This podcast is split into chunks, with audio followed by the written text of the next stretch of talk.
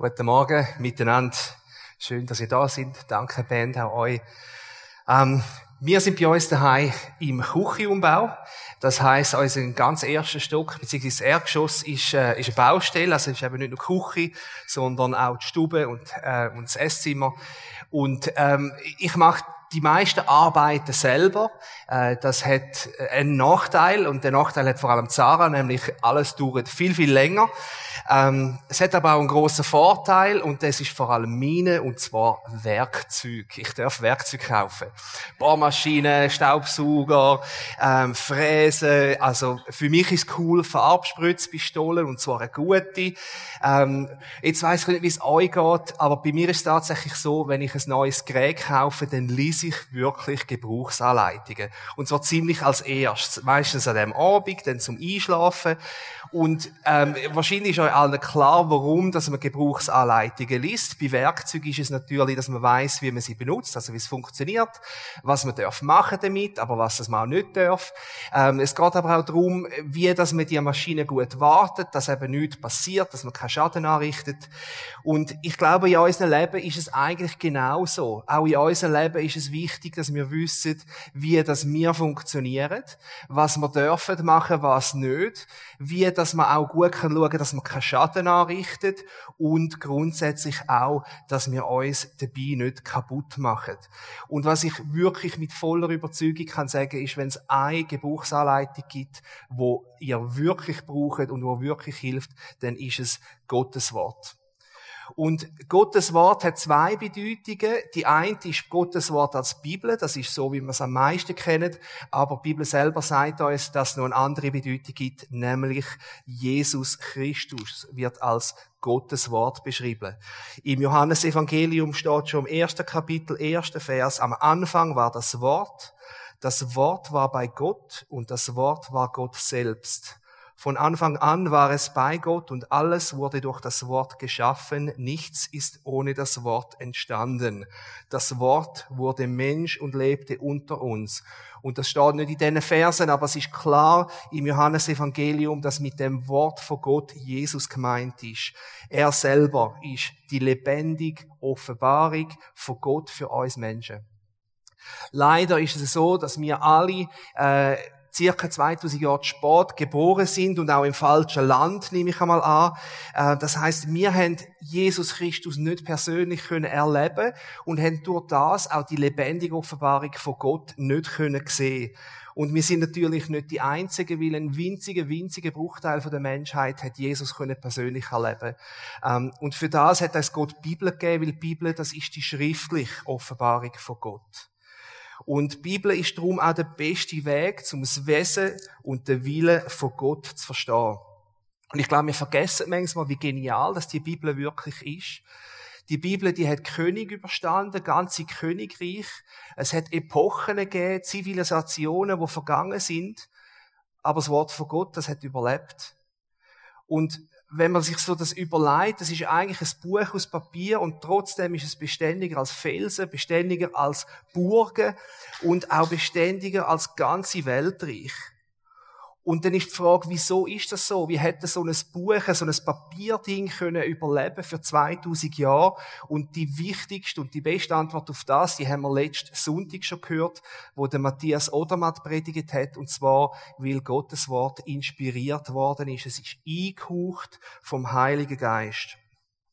Aber heute schauen wir noch einen zweiten Grund an, warum das Buch so lange überlebt hat. Und zwar, weil Gottes Wort wirksam ist. Jetzt, wer von euch hat schon mal den Begriff Lifehack gehört? Eher soziale Mediensache. Okay, also, Lifehack. Wenn man ein bisschen in den sozialen Medien unterwegs ist, dann trifft man da verschiedene Lifehacks an. Was mit einem Lifehack gemeint ist, es ist ein Trick oder ein Kniff. Ähm, grundsätzlich ist es wie eine Abkürzung. Es ist irgendetwas eine Vereinfachung oder eine Abkürzung. Früher hat man da Trick 77 gesagt. Heute sagt man Lifehack, weil das tönt cooler, auch ein bisschen grandiöser, weil es ist fürs ganze Leben. Und wenn ihr einmal so die Lifehacks anschaut, dann gibt es eigentlich wie fünf Kategorien. Und die fallen alle mindestens in eine von diesen fünf Kategorien. Was versucht so ein Lifehack zu erreichen? Ziel eins ist etwas, was teuer ist, billiger machen. Ziel 2 ist etwas, was kompliziert ist, einfacher machen. Das Ziel 3 ist etwas, was spezielles Können braucht, kann jetzt jedermann machen, weil man es einfacher macht. Und etwas, wo anstrengender ist, das läuft Ring. Und das Letzte noch, etwas, wo lang dauert, kann man abkürzen. Und viele von diesen Lifehacks, die sind cool und hilfreich. Zum Beispiel, wie kann man hartnäckige Flecken entfernen? Wie kann man das Bier schnell abkühlen, für die, wo das wichtig ist? Wie kann man vertrocknetes Brot so aufbacken, dass es eben wieder, wieder gut ist? Ähm, das T-Shirt richtig zusammenlegen. Also, die Liste ist eigentlich unendlich von diesen Hacks, die es gibt. Und wie gesagt, einige sind gut und funktionieren, aber dann gibt es auch ganz viele, die sind einfach lächerlich und peinlich. Oder vor allem fragst dich, braucht sie überhaupt? Teilweise sind es auch einfach ein Beschiss, es funktioniert nämlich nicht. Jetzt, ähm, muss ich noch, einen Moment. Genau. Ähm, jetzt ist es so, wenn wir sagen, dass die Bibel wirksam ist, dass die Bibel funktioniert, dann ist die Frage schon die, ja, ist jetzt mit dem so ein Lifehack gemeint, so etwas, äh, so etwas äh, Peinliches vielleicht, etwas, wo lächerlich ist, wo dann am Schluss nicht funktioniert, oder ist es wirklich wirksam? Und was wirksam bedeutet, es ist etwas, wo das beabsichtigte Ziel erreichen tut. Und darum müssen wir uns fragen, wenn ich sage, die Bibel ist wirksam, ja, welches Ziel versucht denn die Bibel überhaupt zu erreichen? Und grundsätzlich würde ich sagen, unser größte und grundlegendste Problem, das wir überhaupt haben, ist, dass wir als Menschen trennt sind von Gott. Das ist das größte Problem. Und alle anderen Probleme, die bauen am Schluss auf dem auf, dass wir Eifersucht haben, äh, Stolz, Streit, Krieg, Krankheit, Tod, die bauen alle auf oder stammen am Schluss alle von dem Grundproblem, dass wir von Gott trennt sind. Und das ist ein Problem, wo wir Menschen nicht selber überwinden können. Wir können das nicht aus eigener Kraft schaffen. Und es gibt darum tatsächlich ein Lifehack, wo funktioniert. Und zwar ist das Gottes Lösung für unser grösstes Problem, wo wir haben, überhaupt. Und der Lifehack, der ist durch Jesus Christus. Ich lese vor, denn Gott hat die Menschen so sehr geliebt, dass er seinen einzigen Sohn für sie hergab. Jeder, der an ihn glaubt, wird nicht zugrunde gehen, sondern das ewige Leben haben. Und wie funktioniert der Hack? Was muss man machen? Was ist die Abkürzung? Da lesen wir, denn wenn du mit deinem Mund bekennst, Jesus ist der Herr, und wenn du von ganzem Herzen glaubst, dass Gott ihn von den Toten auferweckt hat, dann wirst du gerettet werden. Das ist die Abkürzung, das ist die Lösung. Man kann sagen, Jesus Christus ist sozusagen ein super Hack. Und ich weiß, das klingt jetzt ein bisschen als Witz, aber ich meine es wirklich nicht so. Ähm, all die fünf Kategorien, die ich vorher gesagt habe, es ist so, dass der teure Preis von unserer Schuld, wo wir selber nicht könnten zahlen, der Preis hat Jesus übernommen. Und eigentlich das komplizierteste Problem, das unüberwindbarste Problem, das hat Gott für uns gelöst und verständlich gemacht. Und dort, wo uns Fähigkeiten gefehlt hat, hat Gott die Arbeit für uns übernommen. Aus eigener Kraft hätten wir es nie geschafft, aber Jesus hat es können. Und auch die Schuld, wo eine Ewigkeit hätte dauern, müssen dauern zum Zahlen, hat Jesus Christus am Kreuz in einem Moment zahlt. Und noch mehr, Jesus heilt das Unheilbare und er überwindet das Unüberwindbare. Die Bibel verspricht uns, dass wenn wir an Jesus Christus glauben, ähm, dass unser grösstes Problem gelöst ist, eben die Trennung von Gott. Wir sind wieder hergestellt. Jesus ist wirksam, er erzielt die Wirkung, er kann uns retten. Aber die Bibel ist genauso deutlich und sagt, dass die Wirkung der Bibel abhängig ist davon, wie wir darauf reagieren. Die Art und die Weise und das Ausmaß, wie es Wort von Gott, die Bibel kann wirken, ist wirklich stark bestimmt durch das, durch unsere Reaktionen auf das Wort, was wir machen damit. Die Bibel, die tönt, ja, ich sage, die tönt für alle Leute gleich, wenn man es liest. Also in dem Sinne, klar gibt es verschiedene Übersetzungen, aber der Inhalt ist grundsätzlich der gleiche. Und trotzdem sind Unterschiede ganz, ganz groß in den Menschen und eben abhängig davon, was wir damit machen, mit dem, was wir lesen. Und wir lesen die Bibel so wie durch einen Filter durch. Das machen wir alle. Und es gibt verschiedene Filter. Aber wahrscheinlich der wichtigste Filter oder Brille, kann man sagen, ist folgende. Nämlich sehen wir die Bibel durch einen Filter von der Überzeugung, dass sie wahr ist oder durch einen Filter von der Überzeugung, dass die Bibel nicht wahr ist. Und das macht den grössten Unterschied, ob wir glauben, dass Gottes Wort wahr ist. Weil im schlimmsten Fall ist die Bibel einfach Unsinn oder sozusagen ein, so ein lächerlicher Hack oder ein Beschiss. Und das beschreibt auch die Bibel im Neuen Testament. Dort lesen wir, dass Jesus Christus am Kreuz für uns starb, muss freilich all denen, die verloren gehen, unsinnig erscheinen. Wir aber, die gerettet werden, erfahren gerade durch diese Botschaft Gottes Macht. Für die eine ist also Botschaft eine Torheit, ein Unsinn oder eben so ein lächerlicher Hack, der nicht funktioniert. Und für die andere ist die gleiche Botschaft die Rettung für ihr Leben.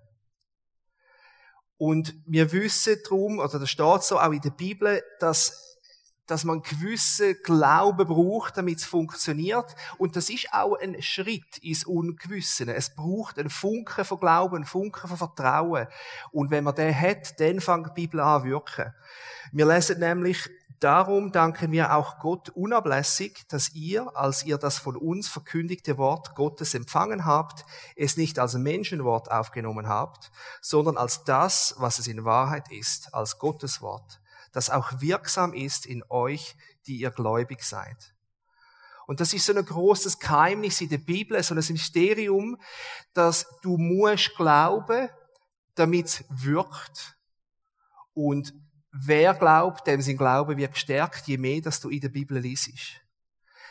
Es, wer nicht glaubt, dem hilft auch ein lebenslanges Lesen in der Bibel nicht. Es, der Glaube, das muss der Start sein, der Startpunkt. Aber wenn man den mal hat, dann ist noch mehr Glaube, ein stärker Glaube auch ein Resultat vom Bibellesen. Das Opfer von Jesus Christus am Kreuz, mit dem hat Gott die einzige Lösung angeboten. Für unser wichtigste und zentralste Problem, wo wir Menschen überhaupt haben, das Grundproblem von dieser Trennung ähm, und auch das Grundproblem, wo alle anderen Probleme verursacht hat. Aber Jesus löst nicht alle Probleme in unserem Leben. Er löst das Wichtigste und das Größte, aber nicht alle. Das Leben stellt uns immer noch vor riesige Herausforderungen. Es ist nicht einfach, ein Kind zu sein oder ein Jugendlicher. Es ist nicht einfach erwachsen zu werden. Es ist nicht einfach Mann oder Frau zu sein. Es ist auch nicht einfach manchmal mit anderen Leuten zusammenleben. Es ist auch nicht einfach Ehemann oder Ehefrau sein. Genauso ist es auch nicht einfach zum krank werden. Es ist auch nicht immer einfach zum älter werden. Es ist auch nicht immer einfach zum sterben. Es ist eine grosse Herausforderung, das Leben einigermaßen anzukriegen, irgendwie einigermaßen zu meistern. Aber Gott möchte mehr von uns, als dass wir es einfach nur einigermaßen anbringen. Ich habe vor fast genau 25 Jahren mein Studium an einer Bibelschule abgeschlossen. Und ich mag mich genau erinnern an den Diplomübergabe, hat meine Professorin das Diplom überreicht und sie hat mir den Satz gesagt, gut gemacht, du guter und treuer Diener. Und der Satz hat mich unglaublich berührt und, und darum mag ich mich auch immer noch daran erinnern, weil ich habe vier Jahre Zeit und Geld und Energie investiert in das Studium und, und ihren, ihren Satz, das ist so wie das Lob gewesen, du hast es gut gemacht. Und ich habe gehört, sie hat das auch allen anderen Studenten, die vor mir über die Bühne sind und auch die, die nachher äh, über die Bühne sind, den gleichen Satz auch zugesprochen. Aber das hat jetzt die Bedeutung bei mir überhaupt nicht verringert. Ähm, so, weil ich gemerkt habe, das ist meine Leistung, ich habe wirklich etwas gebracht und ich bin gelobt worden dafür. Der zweite Grund natürlich, warum das mir der Satz so viel bedeutet hat, ist auch, weil ich gewusst habe, wo er herkommt, nämlich vom Matthäus-Evangelium, aus dem Gleichnis, wo Jesus erzählt über Talent. Und in dem Gleichnis haben wir den Eigentümer, wo für viele Jahre das Land hat müssen verlassen. Er hat dann seine Diener zu sich gerufen, er hat ihnen verschiedene Beträge Geld gegeben und ist nachher gegangen. Und wo er Jahre später dann zurückgekommen ist, hat er von den Dienern wissen, was sie jetzt mit dem Geld haben können bewirken. Und einer von diesen Dienern, der hat gar nichts erreicht damit, aber zwei Diener, die haben das Geld können vermehren. Und der Eigentümer sagt diesen Diener, gut gemacht, du gute und treue Diener. In dem Gleichnis ist natürlich Gott der Eigentümer, wir sind Diener.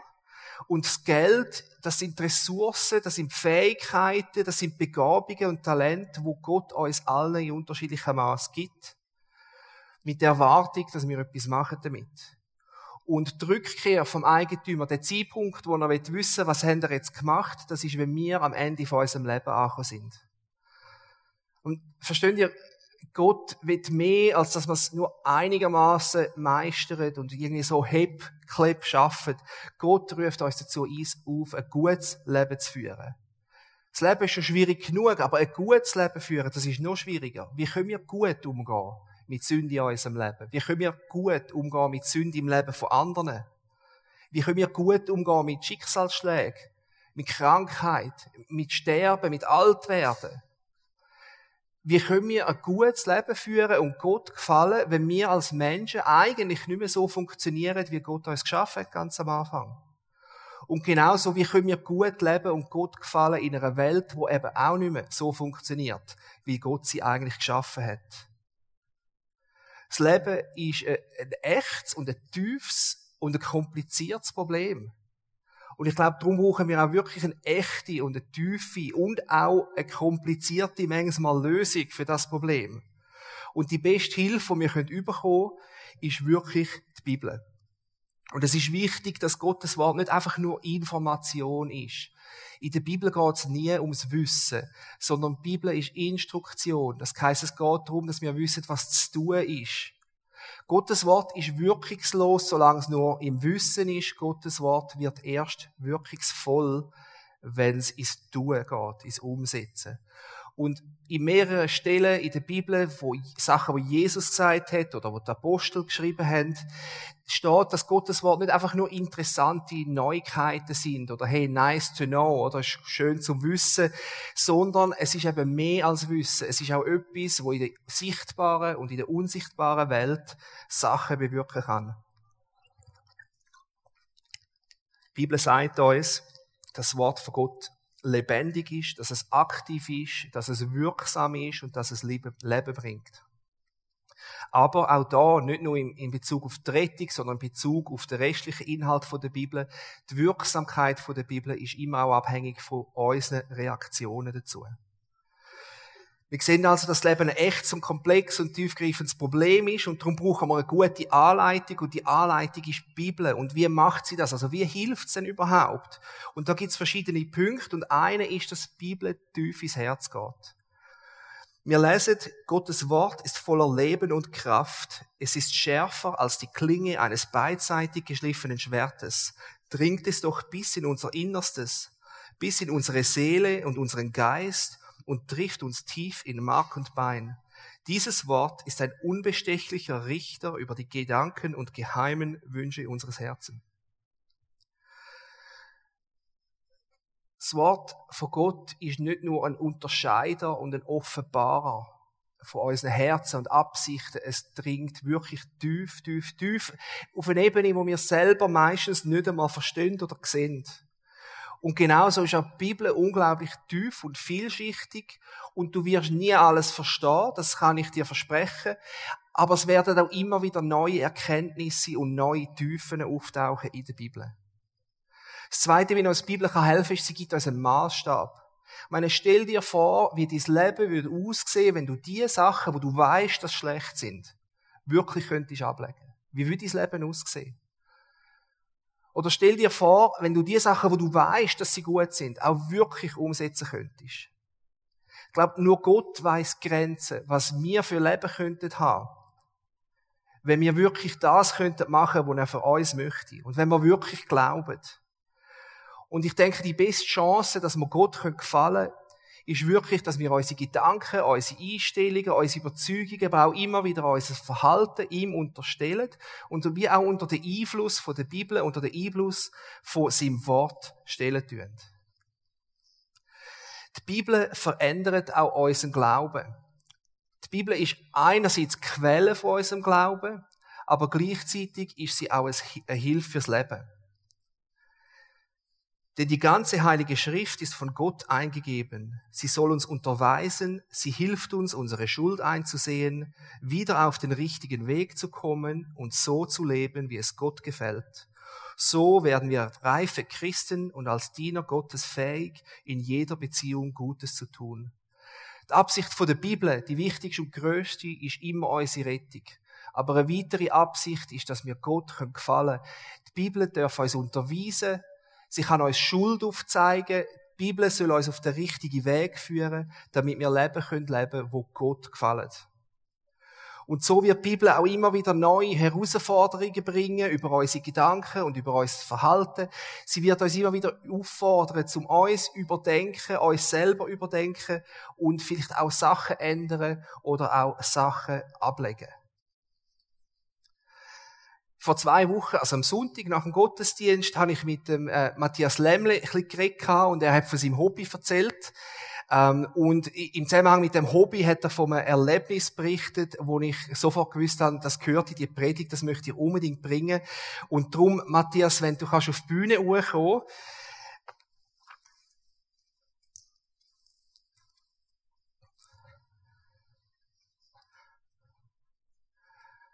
Also, Matthias, du bringst ein bisschen Ausstattung mit. Äh, bevor du anfängst zu erzählen, wir haben ein Video, äh, wo wir kurz anschauen können, geht ein bisschen über eine Minute.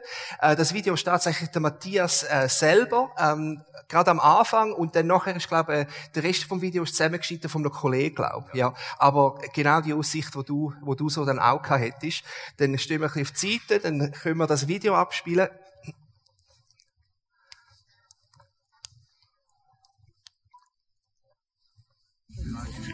Right.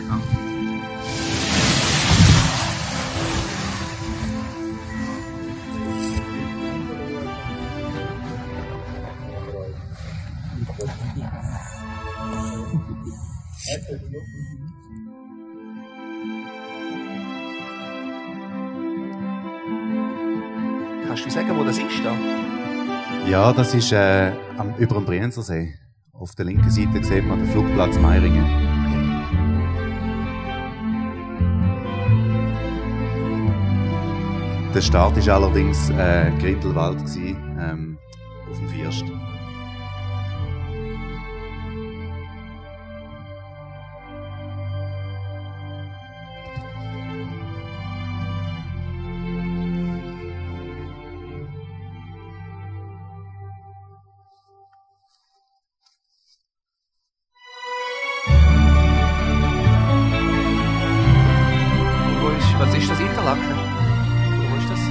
Vierst. da ist jetzt gerade Axalp, wo man sieht. Okay. Das ist äh, auch Brienzensee.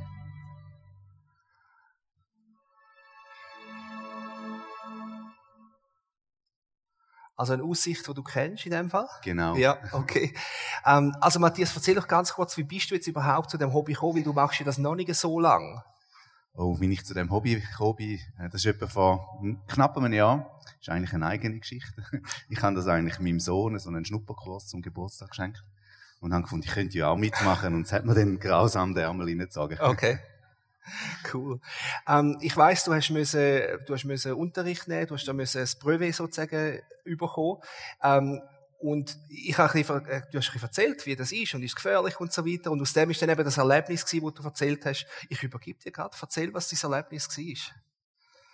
Ja, ist, ist, wir haben es cool gefunden. Lifehack ist eigentlich genau, ähm, so ein Stichwort, das ich eigentlich in meinem Erlebnis, das ich gemacht habe, entdeckt habe. Also ich schaue jetzt nicht auf WhatsApp, ich habe mir ein paar Notizen gemacht. Und zwar, äh, an dem Ort, wo ich gesehen äh, wo ich gestartet bin, ähm, das war am 1. gewesen, das ist eines, das ist vor etwa vier Wochen, fünf Wochen gewesen, ähm, habe ich einen Start gehabt, einen wunderschönen Start, super Aufwind, haben können richtig aufdrüllen, hoch überall Berge, traumhafte Sicht über, die, also über, nicht ganz über der eigenen Nordwand, aber so vis-à-vis -vis von der eigenen Nordwand, haben es so richtig können geniessen.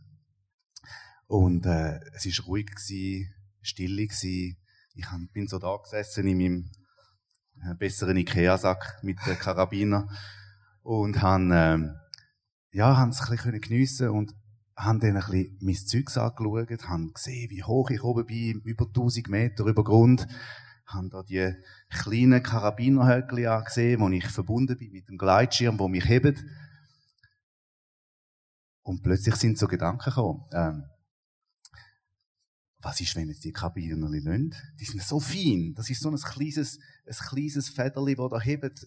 Das ist, ja, plötzlich sind wir da gekommen, die Leine. Die sind, das sind ja bessere äh, Zahnseiden, wo, wo, wo ich da dran hänge. Ist mir so bewusst worden. Und plötzlich ist eine Angst gekommen. Eine mega Angst. Ich würde sogar sagen, ist eine Panik gekommen. Ich habe keine Flugangst oder keine Höhenangst, aber ich habe den Glauben ins Material verloren. Ich habe Angst bekommen, das hebt nicht und das lädt jeden Moment. Und ich habe angefangen, mich an Gleitschirm anzuklammern. Ich habe angefangen zu zittern. Ich habe wirklich Schiss gehabt. Schiss und habe gedacht, jetzt wollte ich einfach so schnell wie möglich da haben.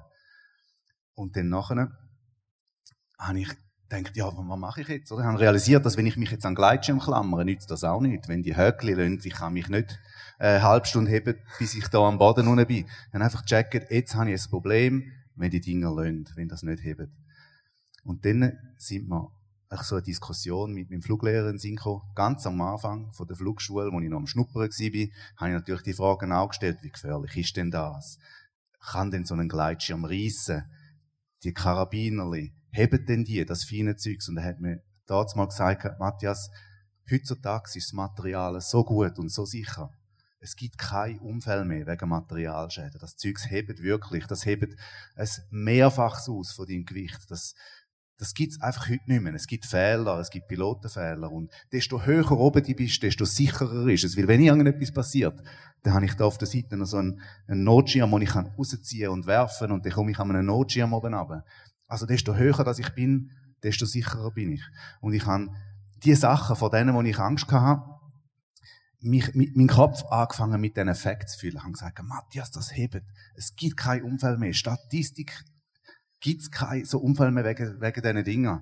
Und ihr glaubt es nicht, etwa fünf Minuten ist das gegangen, habe ich meinen Kopf angefangen mit diesen Wahrheiten, mit diesen Statistiken fühlen und die Angst ist weggegangen. Plötzlich habe ich mich wieder sicher gefühlt. Das Gefühl von dieser Angst, wo eigentlich gar nicht wahr ist, ist ja unnötig gewesen. Ich bin hoch gewesen, die Luft ist ruhig gewesen, ich bin an sicherem Material gehängt. Äh, in dem Moment, wo ich die Angst hatte, ist sie einfach nicht gerechtfertigt gewesen und ich kann die können wie wegweisen, indem dass ich die Wahrheiten, die eigentlich sind, äh, mich mit denen übertönt habe. Ja, und dann ein bisschen später, als ich über das Erlebte nachgedacht habe, ist mir das ein bisschen wie eine Metapher für den Glauben vorgekommen. Grundsätzlich kennen wir das alle, oder ich kenne das, dass manchmal plötzlich einfach Zweifel kommen. Zweifel und Ängste, dass ich, ich glaube an Gott, aber Zweifel bin ich wirklich genug wichtig, sagt er für mich. Ich meine, es gibt Millionen von Menschen, Ängste, wo, wo einfach da sind, äh, Lebensängste, Angst vor dem Schaffen, Angst vor, vor, vor, vor äh, Versagen, äh, Angst lange äh, lange Ende Monat noch und so weiter. Äh, lauter so Sachen, wo einfach in unserem täglichen Leben sind und wo mir, wo ich mir überlegt habe, eigentlich gibt es so wie einen Lifehack. Wenn das funktioniert, indem dass ich die Wahrheiten können brauche, um die Angst wegzuweisen, gibt es das ja eigentlich auch so Wahrheiten in der Bibel und in unserem Leben. Zum Beispiel, ähm, der Herr ist mein Hirte, mir wird nichts mangeln. Das ist so eine Wahrheit aus der Bibel, so eine Realität, etwas, wo drinnen steht, ein Fakt, wo wir einfach für uns können nehmen, wenn uns mal, wenn wir daran zweifeln oder ähm, denen, die Gott lieben, werden alle Dinge zum Besten dienen. Nicht einige Dinge oder so. Es wirklich alle. Und wenn sie mal wirklich, wir in einer Situation sind, wo wir nicht können verstehen, wofür ist jetzt das noch gut, können wir das für uns nehmen. Das ist so wie, wie ein von diesen Facts. Es hebt einfach, es verhebt. Oder vielleicht, äh, gibt es auch noch Erlebnisse, die wir haben, die ich, die ich für mich nehmen kann. Erlebnisse aus, der, Erlebnisse aus der Vergangenheit, die ich gemacht habe, wo ich mir wieder in Erinnerung rufen kann und sagen, hey, magst du dich erinnern, dort hast du wirklich Gott erlebt. Und ja, das ist ein bisschen wie ein Lifehack, um das nächste Mal, wenn ich irgendwie so in einer Situation bin, nicht unbedingt gleitschirmtechnisch, aber im Leben, wo ich nicht wirklich einen Ausweg sehe oder wo ich Angst habe, werde ich wirklich probieren, mit so Wahrheiten, biblischen und reellen Wahrheiten, das wegzudrücken und, und, und so die Angst zu überwinden. Danke, darfst dann mitnehmen. Danke vielmal, Matthias, ähm, für, dass du es kannst erzählen ähm, Applaus jetzt auch für dich. Ähm, Flüge weiterhin gut.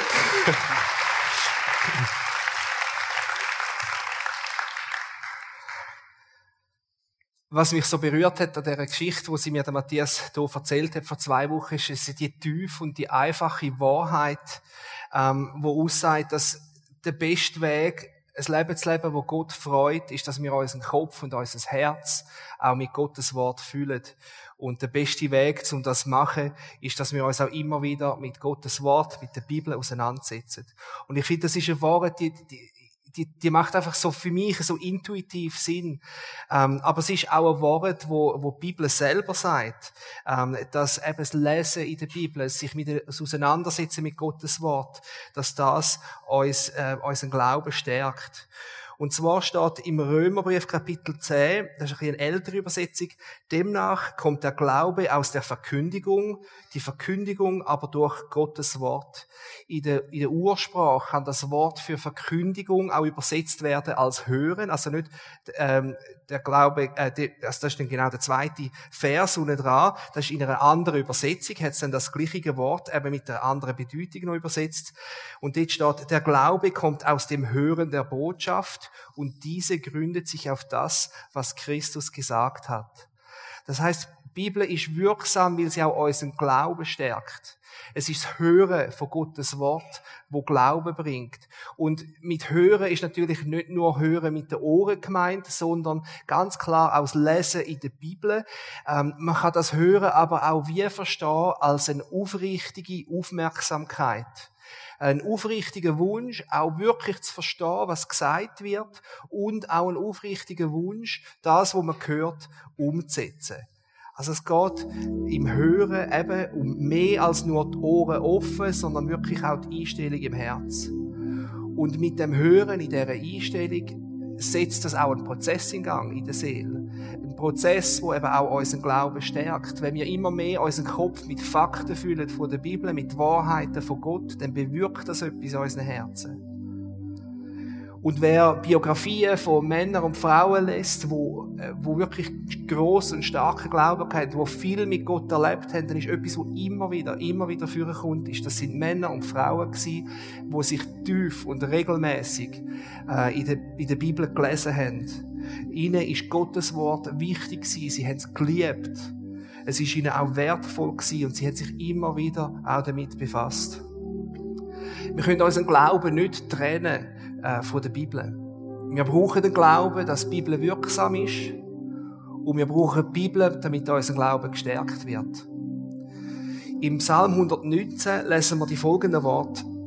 Herr, ich bin dein Diener. Erweise mir deine Güte, denn nur so kann ich leben und dein Wort befolgen. Öffne mir die Augen, damit ich erkenne, welche Wunder dein Gesetz enthält. Ich habe mich entschlossen, dir treu zu bleiben. Darum will ich mir immer vor Augen halten, was du als göttliches Recht festgelegt hast. Der Psalm 119, der hat 176 Verse. Ich habe googelt nach Versen und, und da ist 119. Ich habe gedacht, ah, super, lese ich den schnell durch. Ähm, aber eben 176 Verse, das ist der längste Psalm. Ähm, und es ist gleichzeitig das längste Kapitel in der ganzen Bibel. Und in der Luther-Übersetzung, es hat ja häufig in der Bibel so wie Übertitel für verschiedene äh, Abteile in der Bibel. In der Luther-Bibel heißt der Psalm 119 ein Loblied auf Gottes Gesetz. Das ist also der ganze Psalm, der ist prägt von Vertrauen auf Gottes Wort. Und ganz viele Verse, wo sagen, dass Gottes Wort mächtig ist und wirksam, dass es lebendig ist und dass es einem erquickt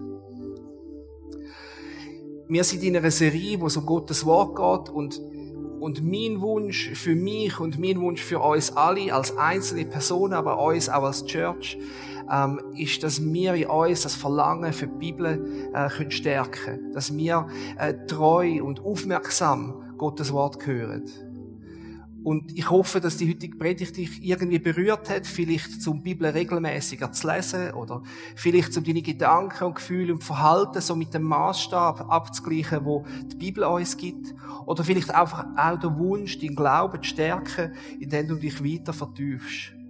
Und ich empfehle dir diese Woche, am besten gerade heute Nachmittag noch, liest den Psalm 119. Und der Psalm 119, das ist so ein Standard für mich, was, was Treue und auch, auch die Freude und die Liebe für die Bibel betrifft.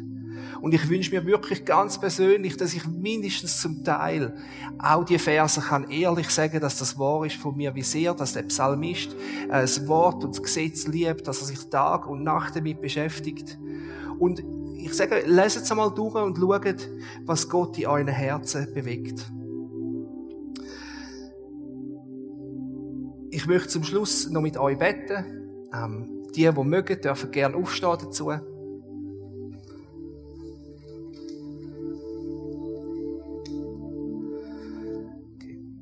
Jesus, unser Retter, ich danke dir, dass du auf die Erde gekommen bist, um uns zu retten und dass alle, die an dich glauben, ewiges Leben haben.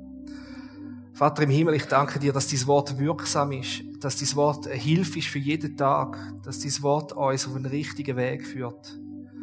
Und ich danke dir, dass dein Wort uns stärkt und uns Glauben Kraft gibt.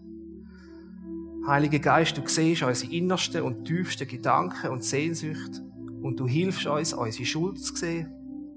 Und du zeigst uns, wie wir ein Leben führen können, das Gott gefällt. Herr, ich bitte dich, dass du uns allen eine Haltung von Ehrfurcht und von Aufmerksamkeit für dein Wort schenkst. Und dass das, was in dem Psalm steht, dass wir auch unsere Augen öffnen können, damit wir die Wunder von dem heiligen Wort sehen. Amen.